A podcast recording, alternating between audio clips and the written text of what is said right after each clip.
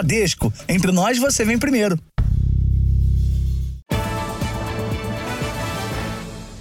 Boa noite. Boa noite.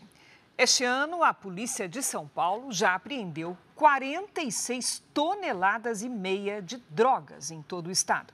É quase a mesma quantidade recolhida no ano passado inteiro. Na capital, a maior parte das apreensões ocorreu na região central. O uso de opioides e de drogas sintéticas tem aumentado em todo o estado. Dentro de mesas, em bancos de madeira, no extintor de incêndio.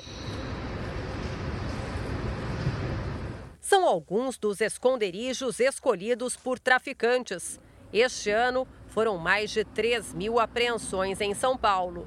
Por meio da Lei de Acesso à Informação, o Jornal da Record obteve os endereços na capital paulista com o maior número de apreensões de drogas no primeiro semestre deste ano. Dois bairros da região central aparecem no topo.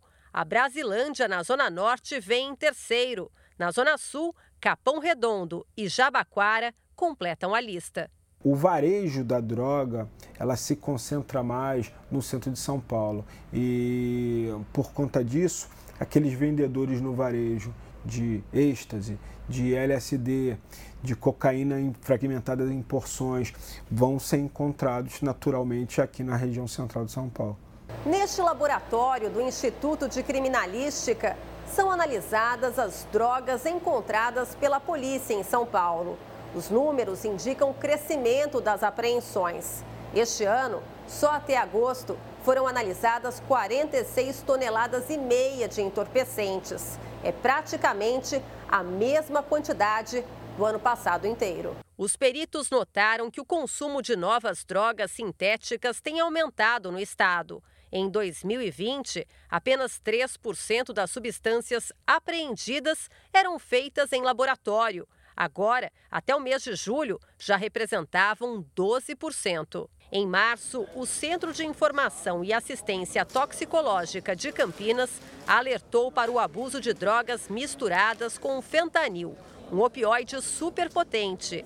Nos Estados Unidos, a substância já provocou a morte de milhares de jovens. Quase 100% das vezes onde se encontra fentanil é, adquirido através de roubo de caminhões ou de desvio de hospitais. Quando se usa fentanil na cocaína, isso propicia para o traficante um lucro ainda maior, porque ele irá diminuir ao, ao, máximo a porcentagem de cocaína naquela, naquele volume total. Em 2021, a polícia registrou apenas uma apreensão de opioide em São Paulo. Nos primeiros sete meses deste ano, foram 73 apreensões. O Instituto de Criminalística encontrou opioides em porções de drogas K, que são canabinoides sintéticos, simulam o efeito da maconha uma mistura que pode ser fatal. A vida do usuário está na mão do traficante, porque uma vez que o traficante ele erre a mão, né, ele coloca uma concentração maior do que esperada naquela, naquela droga, isso pode, sem dúvida alguma, causar um dano e até o óbito do usuário. Acende um alerta para o controle né, dessas substâncias e um alerta para os agentes de saúde para que eles fiquem atentos a possíveis intoxicações por opioides sintéticos. Veja agora outras notícias do dia. Lula defende que votos de ministros do Supremo sejam sigilosos. O presidente da Câmara é contra. Passagem de ciclone provoca mortes e inundações no Rio Grande do Sul.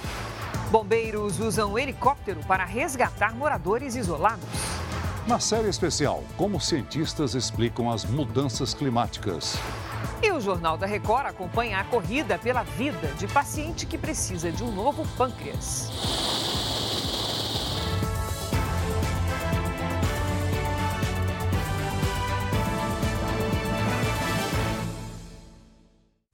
Oferecimento Consórcio Bradesco. Conquiste sua casa nova sem juros e sem entrada.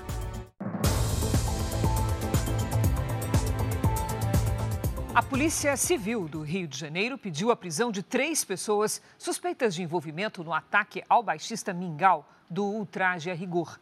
Um homem já está preso. O músico permanece internado em estado grave num hospital de São Paulo. O tiro atingiu a parte do cérebro responsável por funções como movimento, fala e visão. Na UTI deste hospital, na zona sul de São Paulo, Rinaldo Amaral é mantido em coma induzido. Hoje, a equipe médica explicou detalhes da cirurgia. Tem alguns objetivos. Uma delas é prevenir infecção, ou seja, remover do interior do crânio todo o material estranho que possa se infectar. Em segundo lugar, remover situações de coágulos que se formam no tecido traumatizado. Também conhecido como Mingau, o músico de 56 anos faz parte da banda O Traje a Rigor desde o fim da década de 90.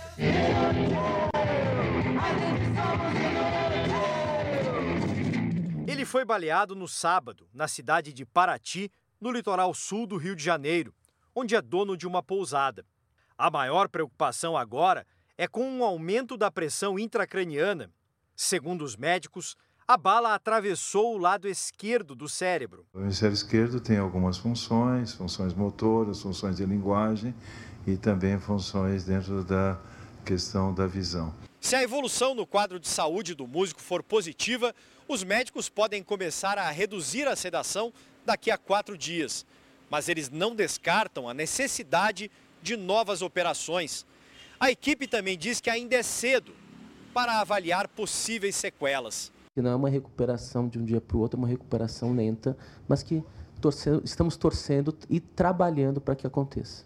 Em Paraty, a Polícia Militar fez hoje uma operação contra o tráfico de drogas no bairro onde Mingau foi baleado. O primeiro suspeito de participar do crime foi preso ainda no domingo, com uma pistola e drogas. Segundo a polícia, João Vitor da Silva e outros três suspeitos identificados fazem parte da maior organização criminosa do Rio de Janeiro, que controla o tráfico na região. Um homem morreu após treinar numa academia de Belo Horizonte. É o segundo caso na cidade em uma semana. O aluno de 35 anos já tinha realizado o treino e se preparava para ir para casa quando teve um mal súbito. O SAMU chegou a ser acionado, mas quando chegou, o homem já estava morto. A Guarda Municipal informou que Diego Luiz trabalhava na corporação desde 2008 e estava com os exames de saúde em dia. Informou ainda que ele era praticante de esportes. A suspeita é que o guarda tenha sofrido uma parada cardíaca. Em nota, a academia afirmou que o aluno foi prontamente atendido por funcionários treinados da empresa, com a ajuda de alunos que são também profissionais da área de saúde. Foi a segunda morte em academias em Belo Horizonte em apenas uma semana. Nesta, um aluno de 58 anos teve uma parada cardiorrespiratória enquanto caminhava na esteira. Aconteceu alguma coisa de grave aqui? O resgate chegou. A academia tem um desfibrilador, aparelho usado para fazer o coração voltar a bater. O equipamento chegou a ser usado, mas o aluno não reagiu. Os dois alunos apresentaram atestados demonstrando que estavam aptos para a atividade física.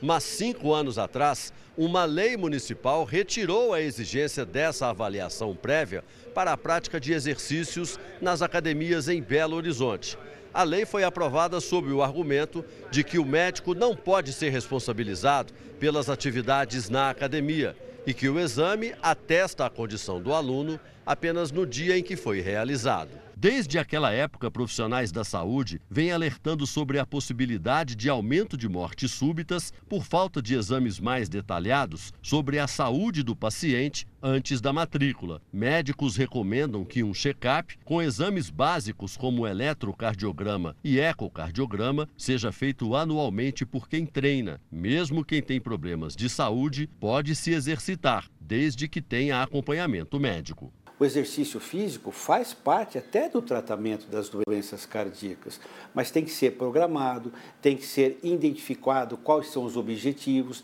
e tem que ser avaliado constantemente.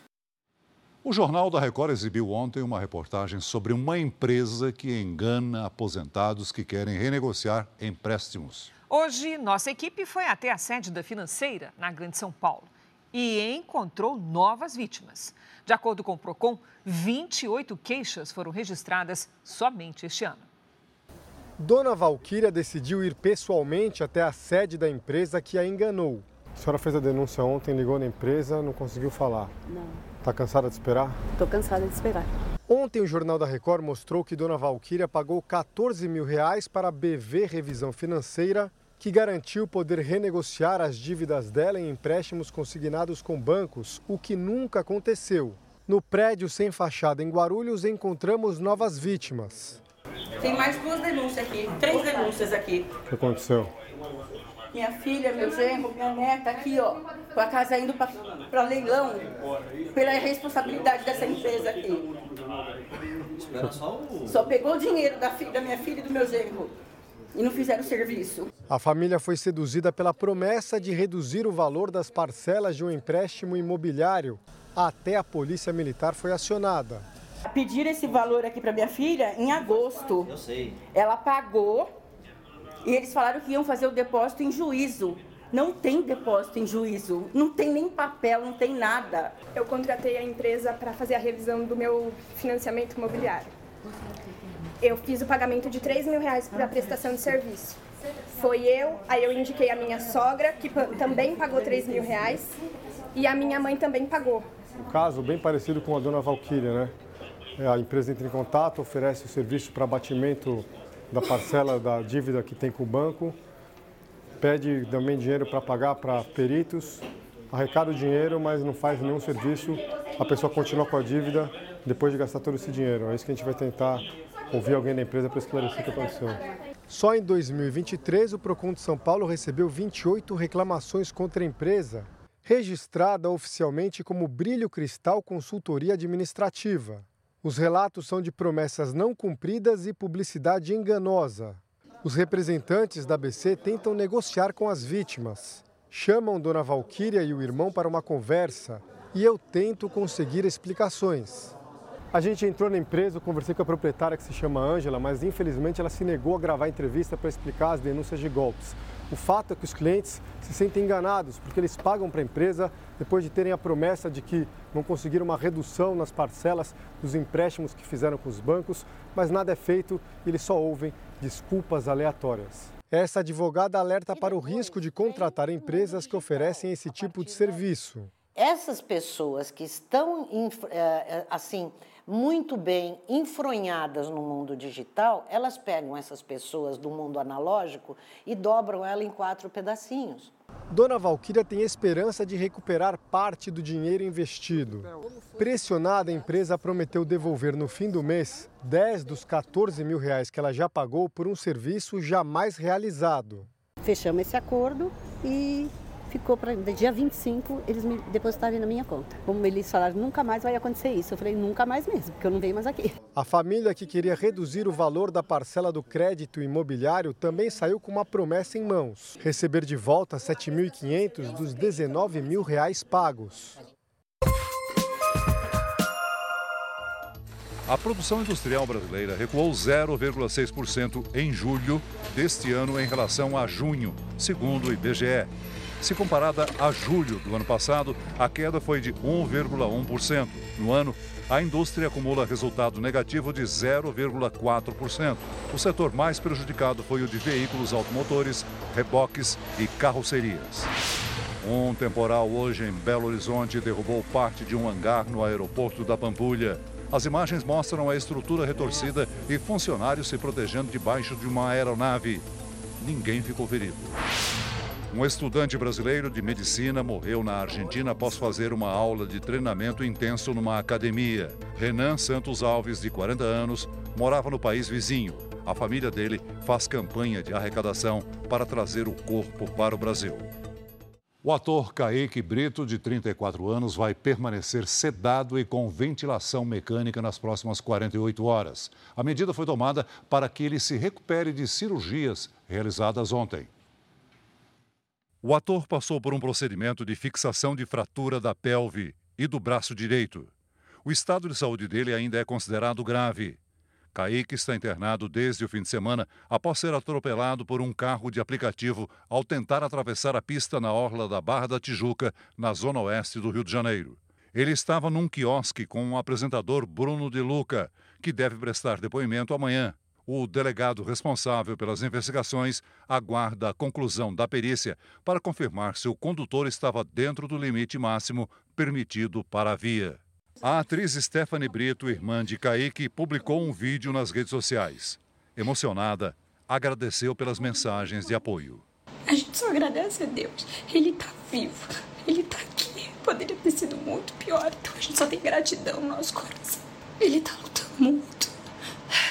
E no tempo de Deus, e no tempo dele, a gente vai ter ele de volta.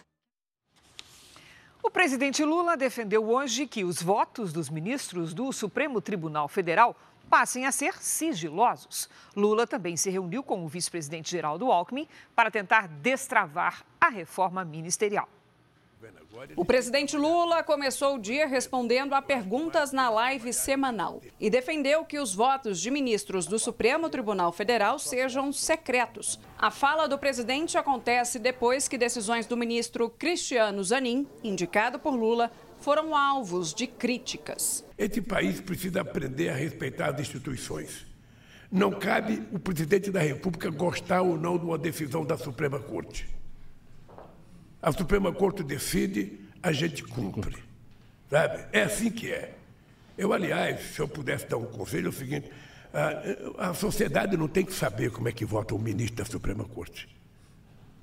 Ah, eu acho que o cara tem que votar, ninguém precisa saber, porque aí cada um que perde fica com raiva, cada um que ganha fica feliz. Do jeito que vai, daqui a pouco, um ministro da Suprema Corte não pode mais sair na rua, Sim. não pode mais passear com a sua família, sabe por quê? Tem um cara que não gostou de uma decisão dele. Para especialistas, a possibilidade de mudança seria um retrocesso e colocaria em xeque a transparência da corte. O presidente da Câmara dos Deputados, Arthur Lira, não concorda com o sigilo nos votos dos ministros do STF. O que nós estamos vendo é um posicionamento firme de muitos juristas, inclusive ex-ministros, é, muito contra. Você já tem uma Suprema Corte muito, com muita visibilidade, e agora você vai ter ela com muita visibilidade sem saber como é que estão votando. Ah, o princípio da transparência que é tão exigido na, do televisionamento das decisões vai ficar ofuscado, mas longe de mim saber quais são os motivos que foram tratados para dar uma declaração como essa. Já o ministro da Justiça, Flávio Dino, apoiou a declaração do presidente e disse que o debate é válido.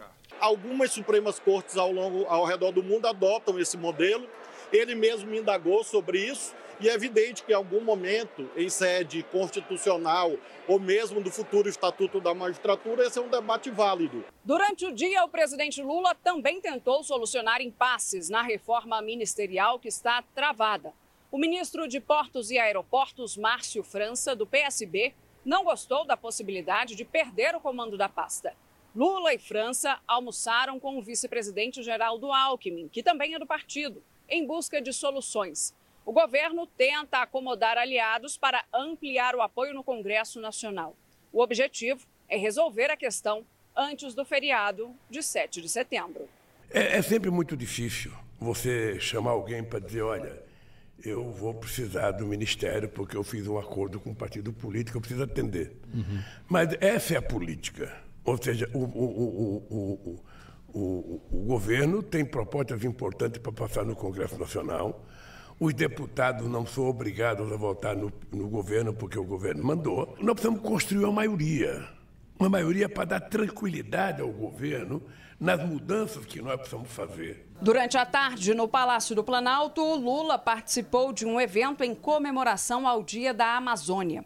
O presidente assinou a demarcação de novas terras indígenas e de áreas de preservação ambiental. No início da noite, a ministra do Esporte, Ana Moser, foi chamada ao Palácio do Planalto para uma conversa com o presidente Lula. Ela integra a equipe de ministros como escolha pessoal do presidente e não é filiada a nenhum partido. Como mostramos na reportagem, o Ministério do Esporte pode ser entregue a um representante do Progressistas. Ana Moser deixou o Planalto sem dar declarações.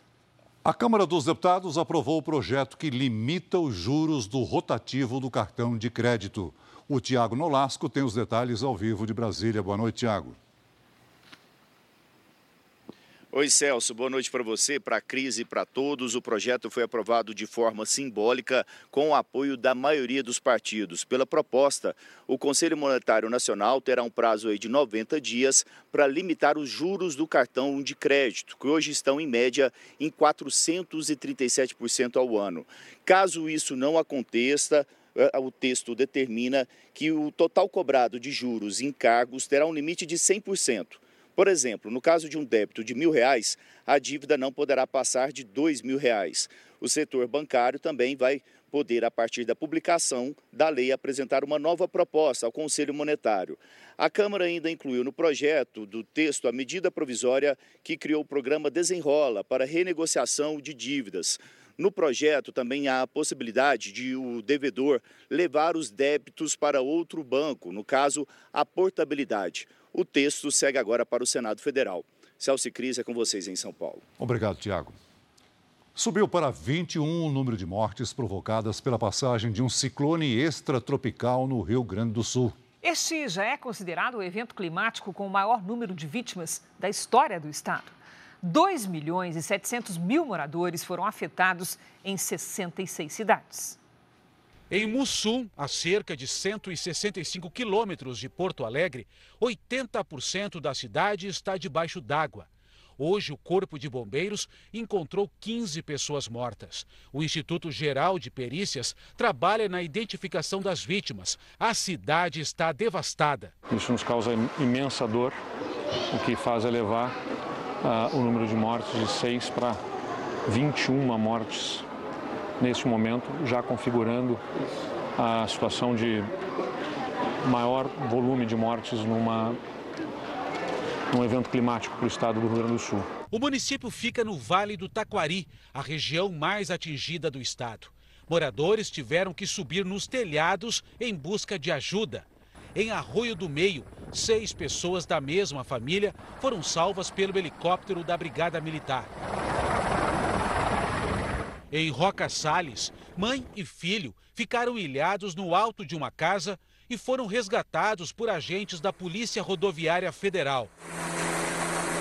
Em Lajeado, um resgate dramático terminou com a morte de uma mulher. Perto de chegar a aeronave, o cabo se rompeu e, infelizmente, os dois caíram no rio. Nesse trecho aqui da rodovia, é o máximo que dá para chegar. A partir daqui, ó, toda a rodovia está debaixo d'água. As placas de sinalização estão quase encobertas e, pelo que a gente pode perceber, a água do rio Taquari continua a subir. O Otomar não consegue voltar para casa. Eu passei aqui, estava seco quando a gente passou de manhã aqui, agora não tem como voltar. Já o seu Rock perdeu tudo. Tá, tá quase até o teto. E não deu para tirar nada, foi muito rápido. Não deu para tirar nada, tá tudo lá debaixo d'água, ficou tudo Perdi tudo. Mais de 30 estradas estaduais e federais foram interditadas e grandes filas se formaram. Esperar, vou esperar ver o que vai dar até mais tarde. É, não dá para passar, tá tudo trancado. Tá tudo trancado, não tem como. Esse trecho da BR 386 foi totalmente bloqueado. Lá na frente fica a ponte que dá acesso ao município de Estrela que está interditada por causa da cheia do Rio Taquari. O lugar aqui, ó, serviu também como base para os helicópteros da polícia reabastecerem. Daqui eles voltam, vão levantar voo para continuar com as missões de resgate. Em Montenegro, o rio Caí subiu cerca de 10 metros e invadiu a cidade. Mais de 60 mil clientes ficaram sem luz em todo o estado. O fornecimento de energia para o Vale do Taquari foi interrompido por motivos de segurança. Desde a madrugada de domingo, duas pessoas morreram após descargas elétricas. Em Porto Alegre, moradores utilizaram um bote improvisado para sair de casa. Hoje, o presidente Lula anunciou que uma equipe de integrantes do governo chega às áreas afetadas nesta quarta-feira. O ciclone extratropical também atingiu Santa Catarina e provocou uma morte. Em Jupiá, a tempestade derrubou uma árvore sobre um carro. O motorista foi identificado como Dorival Inácio, de 60 anos. Ele não resistiu aos ferimentos. Em São Francisco do Sul, as chuvas destruíram 150 casas. Os ventos atingiram 113 quilômetros por hora em Xanxerê. Já em Santa Cecília, as rajadas provocaram estragos em uma plantação de pinos. Dezenas de árvores foram derrubadas. Em todo o estado, mais de 23 mil pessoas estão sem energia elétrica por causa do ciclone.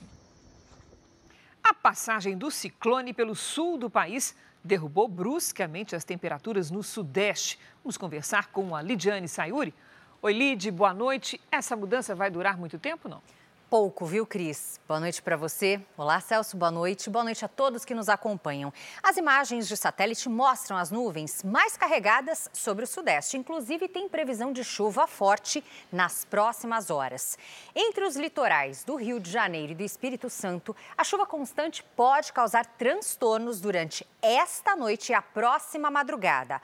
Amanhã, a máxima não passa dos 25 graus. Ao longo do dia, essa chuva diminui no sudeste e aumenta de novo sobre o sul do país. Com o solo encharcado, o alerta para alagamentos e deslizamentos segue nos próximos dias. Em Florianópolis, máxima de 20 graus. Em Cuiabá, faz até 38. Em Salvador, 28. Em São Luís, 32. E até 37 em Manaus. Em São Paulo, chove fraco e a qualquer hora nesta quarta. O dia começa com 14 e à tarde faz até 19 graus. A partir de quinta, tempo firme e calor acima dos 26. O primeiro tempo delivery é para o Luiz de Urandi, lá na Bahia. Vamos lá. Oi, Luiz, boa noite. Olha, a previsão é de muito calor nos próximos dias. A temperatura passa ali dos 33, 34 graus. À tarde, as nuvens aumentam, mas não deve chover. O Adno pergunta até quando vai chover. Ele é de Esperança, no Paraná. Vamos para lá. É, Oi, Adno, olha, agora a chuva dá uma trégua de dois dias aí em Nova Esperança. Nesta quarta, friozinho logo cedo com mínima de 14 graus. À tarde, faz até 27. Na quinta sobe para 28 e na sexta faz até 29 graus. Aí sim, com temporais à noite, tá? Mande seu pedido também pelas redes sociais com a hashtag você no JR. Cris, Celso. Obrigada, Lid. Amanhã, Lid. Veja a seguir: adolescente fica tetraplégico depois de sofrer golpe em treino de jiu-jitsu. Daqui a pouco, como o helicóptero da Polícia Militar foi decisivo para a realização de um transplante de pâncreas. Na série especial, você vai ver como as mudanças climáticas têm afetado a vida de quem mora perto de um dos lugares mais turísticos do mundo.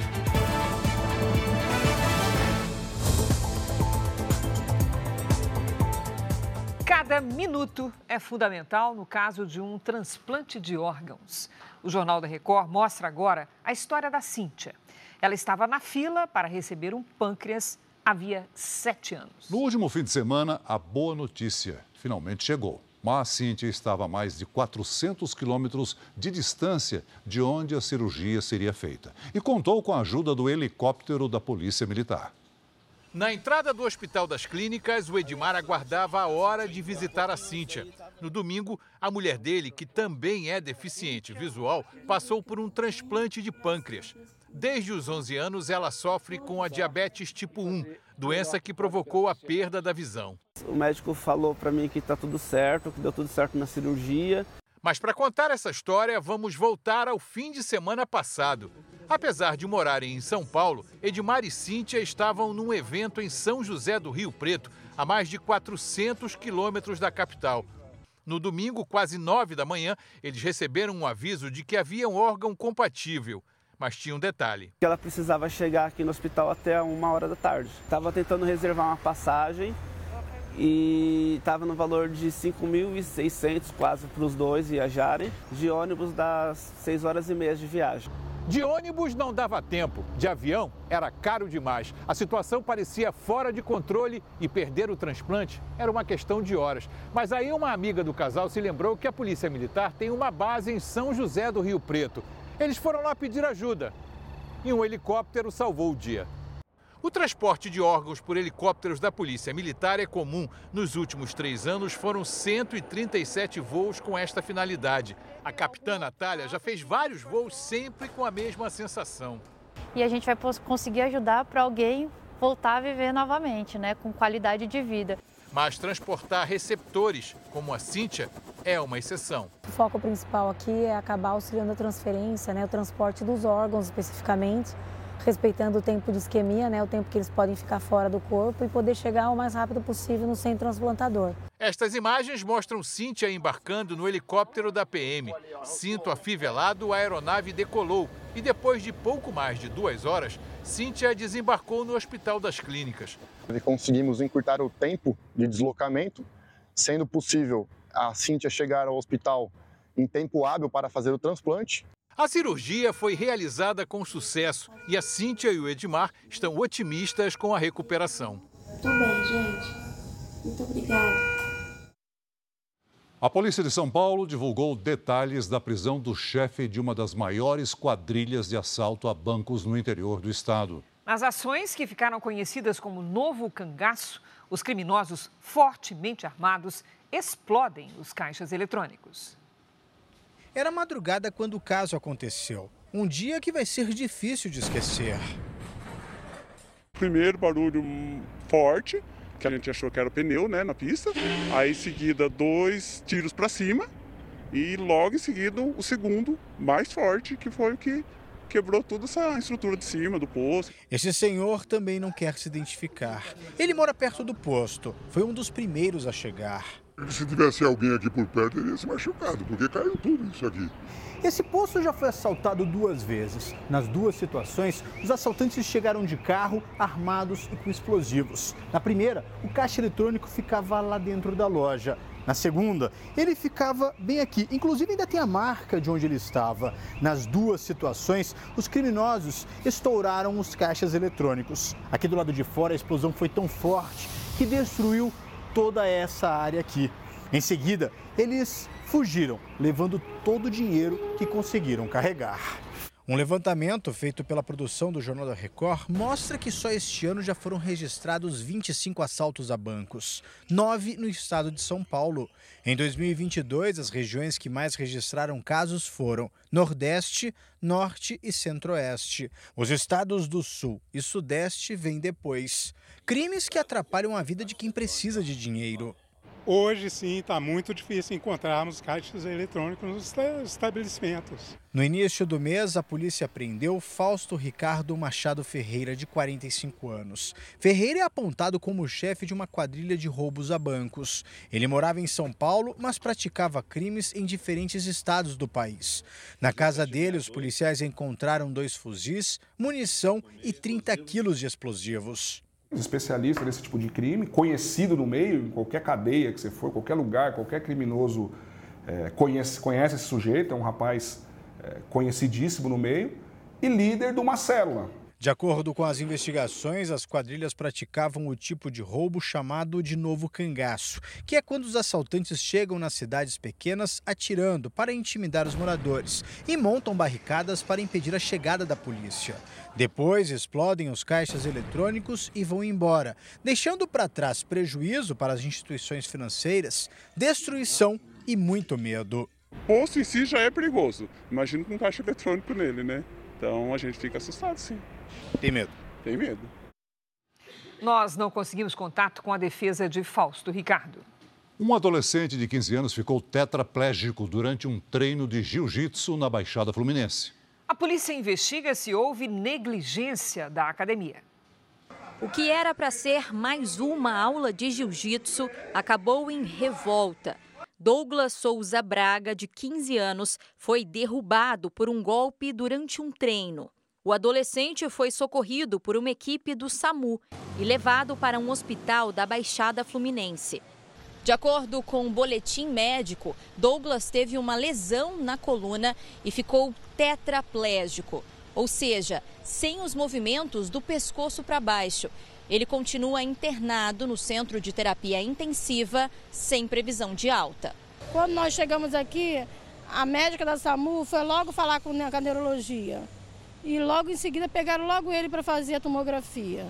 Uns 20 minutos depois, o médico levou eu e meu esposo numa sala, sentou e conversou e falou que o Douglas tinha ficado tetraplégico. A família acusa a academia. Diz que no momento em que o adolescente sofreu o golpe, ele estava sem a supervisão de um professor e treinava com um aluno muito maior que ele. A academia afirma que três instrutores estavam com os alunos, lamenta o ocorrido e informou que tem prestado apoio à família. A Polícia Civil investiga se houve negligência por parte do proprietário e dos professores. O caso foi registrado como lesão corporal. Para mim foi muito ruim e é ruim de ver meu filho. Um menino que sempre fez tudo sozinho. Hoje em dia meu filho pede, mãe, coça meu olho, faz sinal para me coçar o olho, faz sinal para me coçar a cabeça. A queda no preço da carne bovina impulsionou as vendas no Brasil. Este ano, o país deve registrar o maior consumo por habitante em três anos. Teve gente que não quis deixar para a última hora. Já garantiu a carne para o churrasco do feriado prolongado. Quem chega primeiro, né, pega a qualidade melhor. Vim aí garantir a picanha do final de semana. Assar uma carne é bom, né? Eu gosto. Em Goiânia, carne de primeira pode ser encontrada por cerca de 30 reais o quilo.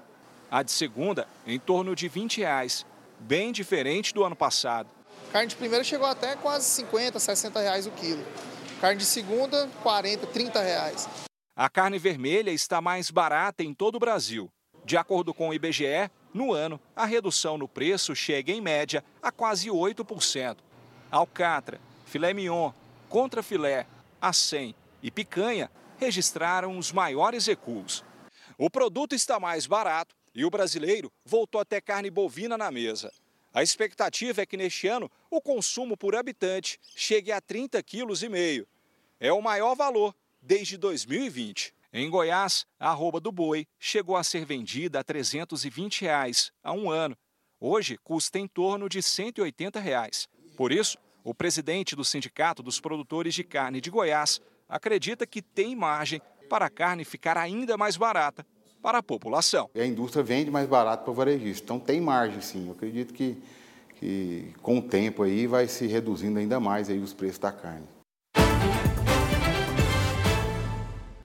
Olha, não é exagero dizer que o Pix revolucionou a forma de transferir dinheiro e fazer pagamentos.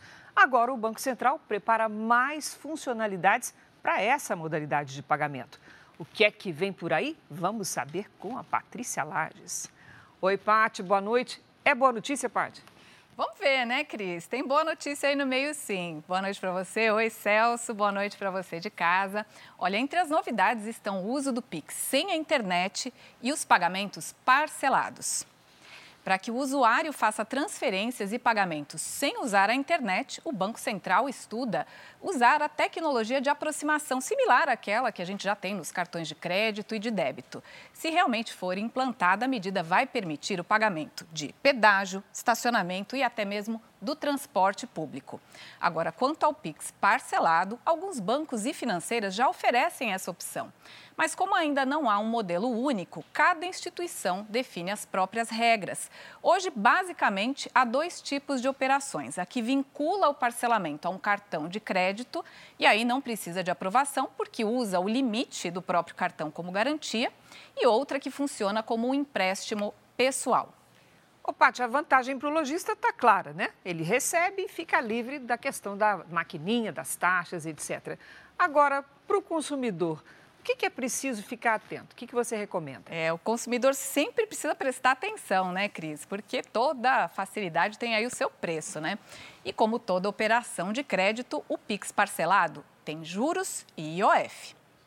A vantagem para o consumidor seria negociar um desconto, mas com atenção para o seguinte: esse desconto tem que ser maior do que as taxas de juros da operação. Agora, o maior ponto de atenção é o seguinte: esse desconto é dado uma única vez sobre o valor total da compra, mas os juros vão ser cobrados sobre todos os meses. Então, vale aqui um alerta: recorrer ao parcelamento quando a pessoa não tem dinheiro para pagar é uma das maiores causas da inadimplência. O planejamento financeiro e uma reserva de emergência são sempre as melhores opções. Obrigada, Pati. Veja a seguir: o STJ mantém a anulação de júri que condenou réus de incêndio na Boate Kiss. Na série especial, como o aquecimento dos oceanos contribui com os incêndios florestais pelo planeta. Brasileiro condenado à prisão perpétua e que fugiu nos Estados Unidos foi visto em parque perto da penitenciária.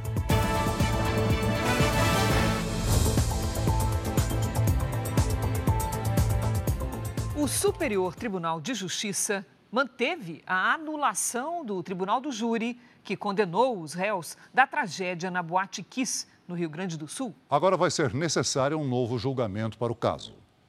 Em janeiro de 2013, o incêndio da Boate Kiss matou 242 pessoas e feriu outras 636. Hoje, mais de 10 anos depois, familiares das vítimas da tragédia em Santa Maria saíram do Superior Tribunal de Justiça com sentimento de impunidade. Eu vim para cá assim com, com uma, uma esperança que, que eles fossem revogar essa, essa anulação do júri, mas ao mesmo tempo eu tinha medo.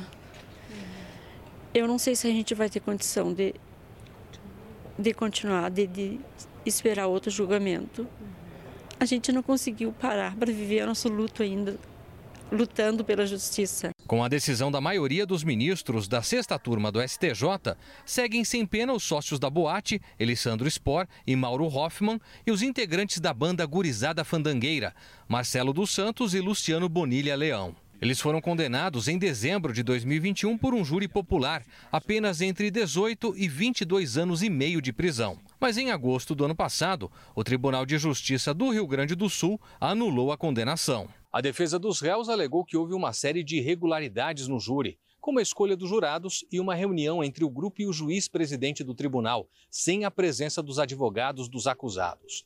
A tese foi aceita no STJ, Agora, as famílias das vítimas e o Ministério Público podem recorrer ao Supremo Tribunal Federal ou esperar a convocação de um novo tribunal do júri. O incêndio na casa noturna começou depois que faíscas de um equipamento pirotécnico atingiram as espumas de isolamento acústico. O fogo se espalhou pela boate e causou uma das maiores tragédias da história do país.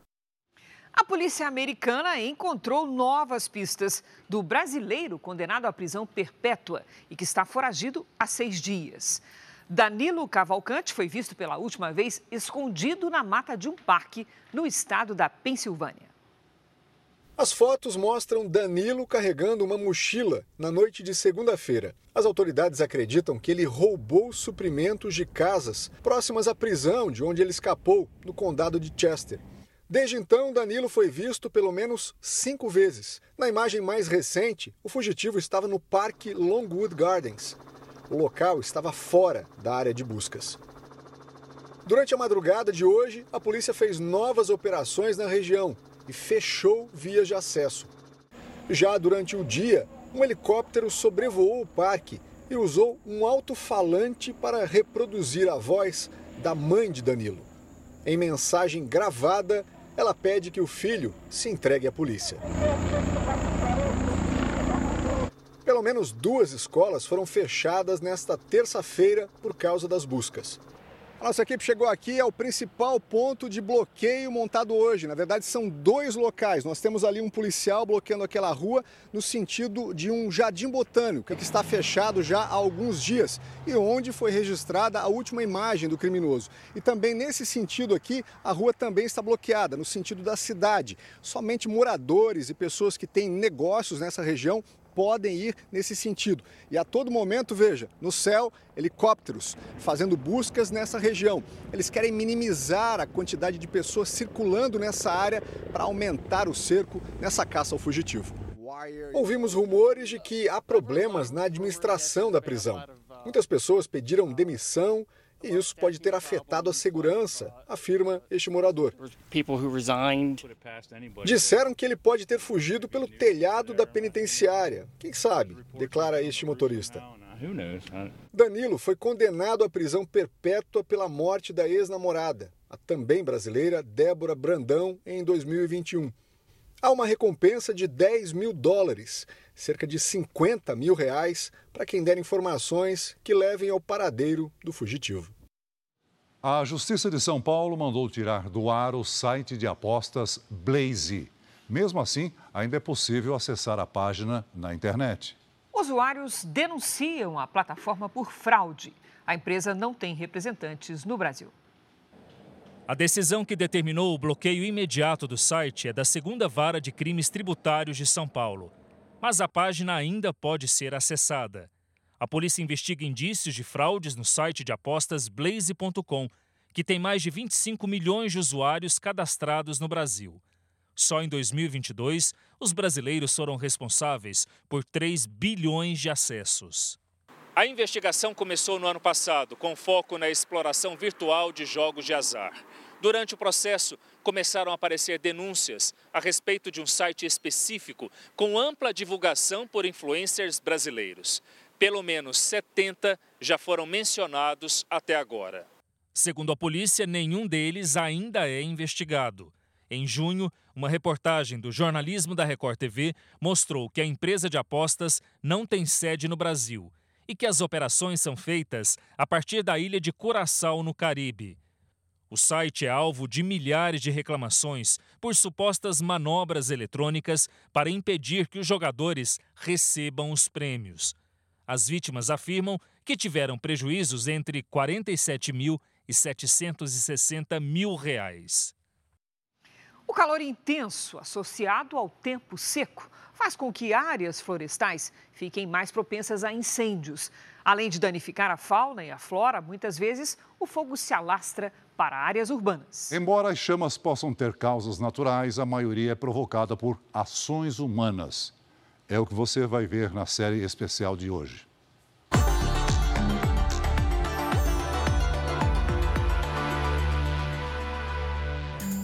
A dificuldade para apagar o fogo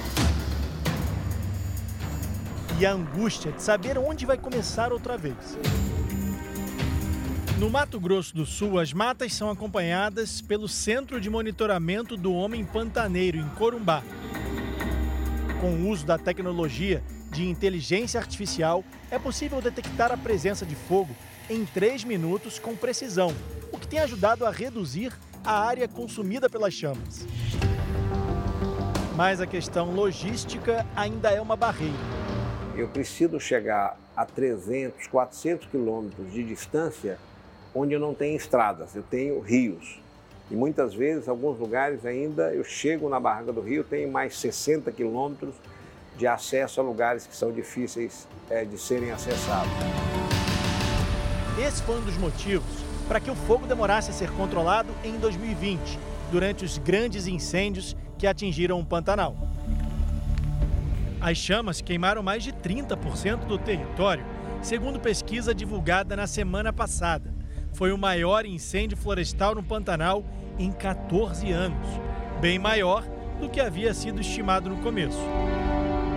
Tinha 4, 5, 10, 20 focos de incêndio ao mesmo tempo. Não existe tanto combatente assim para você atuar em todos os incêndios. Né? Então, em 2020 a gente teve que priorizar algumas áreas, né? É, em detrimento de outros.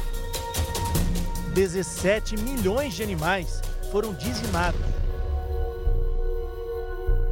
Pesquisas dos Estados Unidos apontam que os incêndios nas florestas têm queimado uma área mais extensa na comparação com 20 anos atrás e têm se tornado mais frequentes nos últimos 10 anos. Por isso, a preocupação das autoridades aumentou no mundo todo. No Canadá, um tornado de fogo se formou em cima de um lago em agosto, no Havaí, a combinação de calor, meses de seca e ventos extremos fez o fogo se alastrar rapidamente na ilha de Mal. Foi o maior incêndio florestal e o mais mortal dos Estados Unidos em mais de 50 anos. A Califórnia também sofre com incêndios florestais. A região tem recebido menos da metade da chuva prevista para essa época do ano. Essas imagens mostram um momento em que um incêndio se aproxima da rodovia em Los Angeles. Há cinco anos, um incêndio devastou a região de Malibu. A brasileira Luísa e o americano Jeremy perderam a casa onde moravam. Luísa só teve tempo de salvar a filha pequena. Todo o resto ela deixou para trás. lembro de querer salvar minha filha. Nada importa. O que eu queria era sair daqui. Eu queria sair porque era isso que as pessoas estavam falando para a gente fazer, né? É, a gente sabia que o fogo estava muito rápido, era uma coisa assim inédita, tá? A gente já teve incêndio florestal em Malibu há 50 anos, mas não nessa intensidade. Luísa e o marido conseguiram construir uma casa nova, mas dessa vez com medidas preventivas, como madeira especial e sistema de irrigação. Se houver um próximo incêndio, não vai queimar a casa toda. Aprendi a não ter apego a essas coisas. Toda essa terra preta que a gente está vendo na imagem é um indício de que houve um incêndio florestal. Esse aqui aconteceu duas semanas atrás. E segundo os bombeiros aqui da Califórnia, 200 homens foram deslocados para cá para tentar conter as chamas. Tamanha é a dificuldade de apagar um incêndio aqui, já que essa vegetação queima com muita facilidade. Robert Garcia é guarda florestal em Los Angeles e ajudou no combate às chamas. Ele conta que nos últimos cinco anos os incêndios aumentaram mas as chamas poderiam ser prevenidas. Over 90% of our fires are human caused. Mais de 90% dos incêndios são causados pelo ser humano. Por isso, em tempos de propensão a queimadas, nós estabelecemos restrições em relação ao uso de fogo para aqueles que visitam os parques nacionais, como o cuidado com fogueiras em acampamentos e outros equipamentos considerados incendiários. E quando o fogo é extinto, ainda há um problema.